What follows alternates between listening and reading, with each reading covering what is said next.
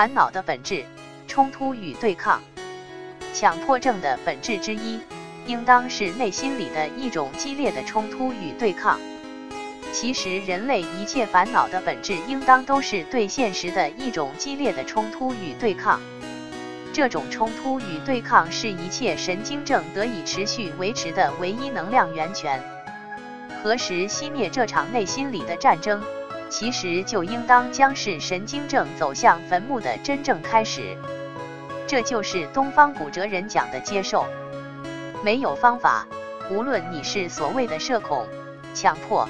焦虑还是抑郁，无论你是一病、口吃、失眠、怕发疯，还是暴食或厌食，没有方法可以成佛，唯有接受现实，放下武装，放下对抗，慢慢熄灭你的排斥，不要再去企图抹杀它，学会适应它，带着它，学会从此慢慢的对你的一切的症状都不要再有任何的激烈的冲突与对抗。因此，从此可以放下屠刀，立地成佛。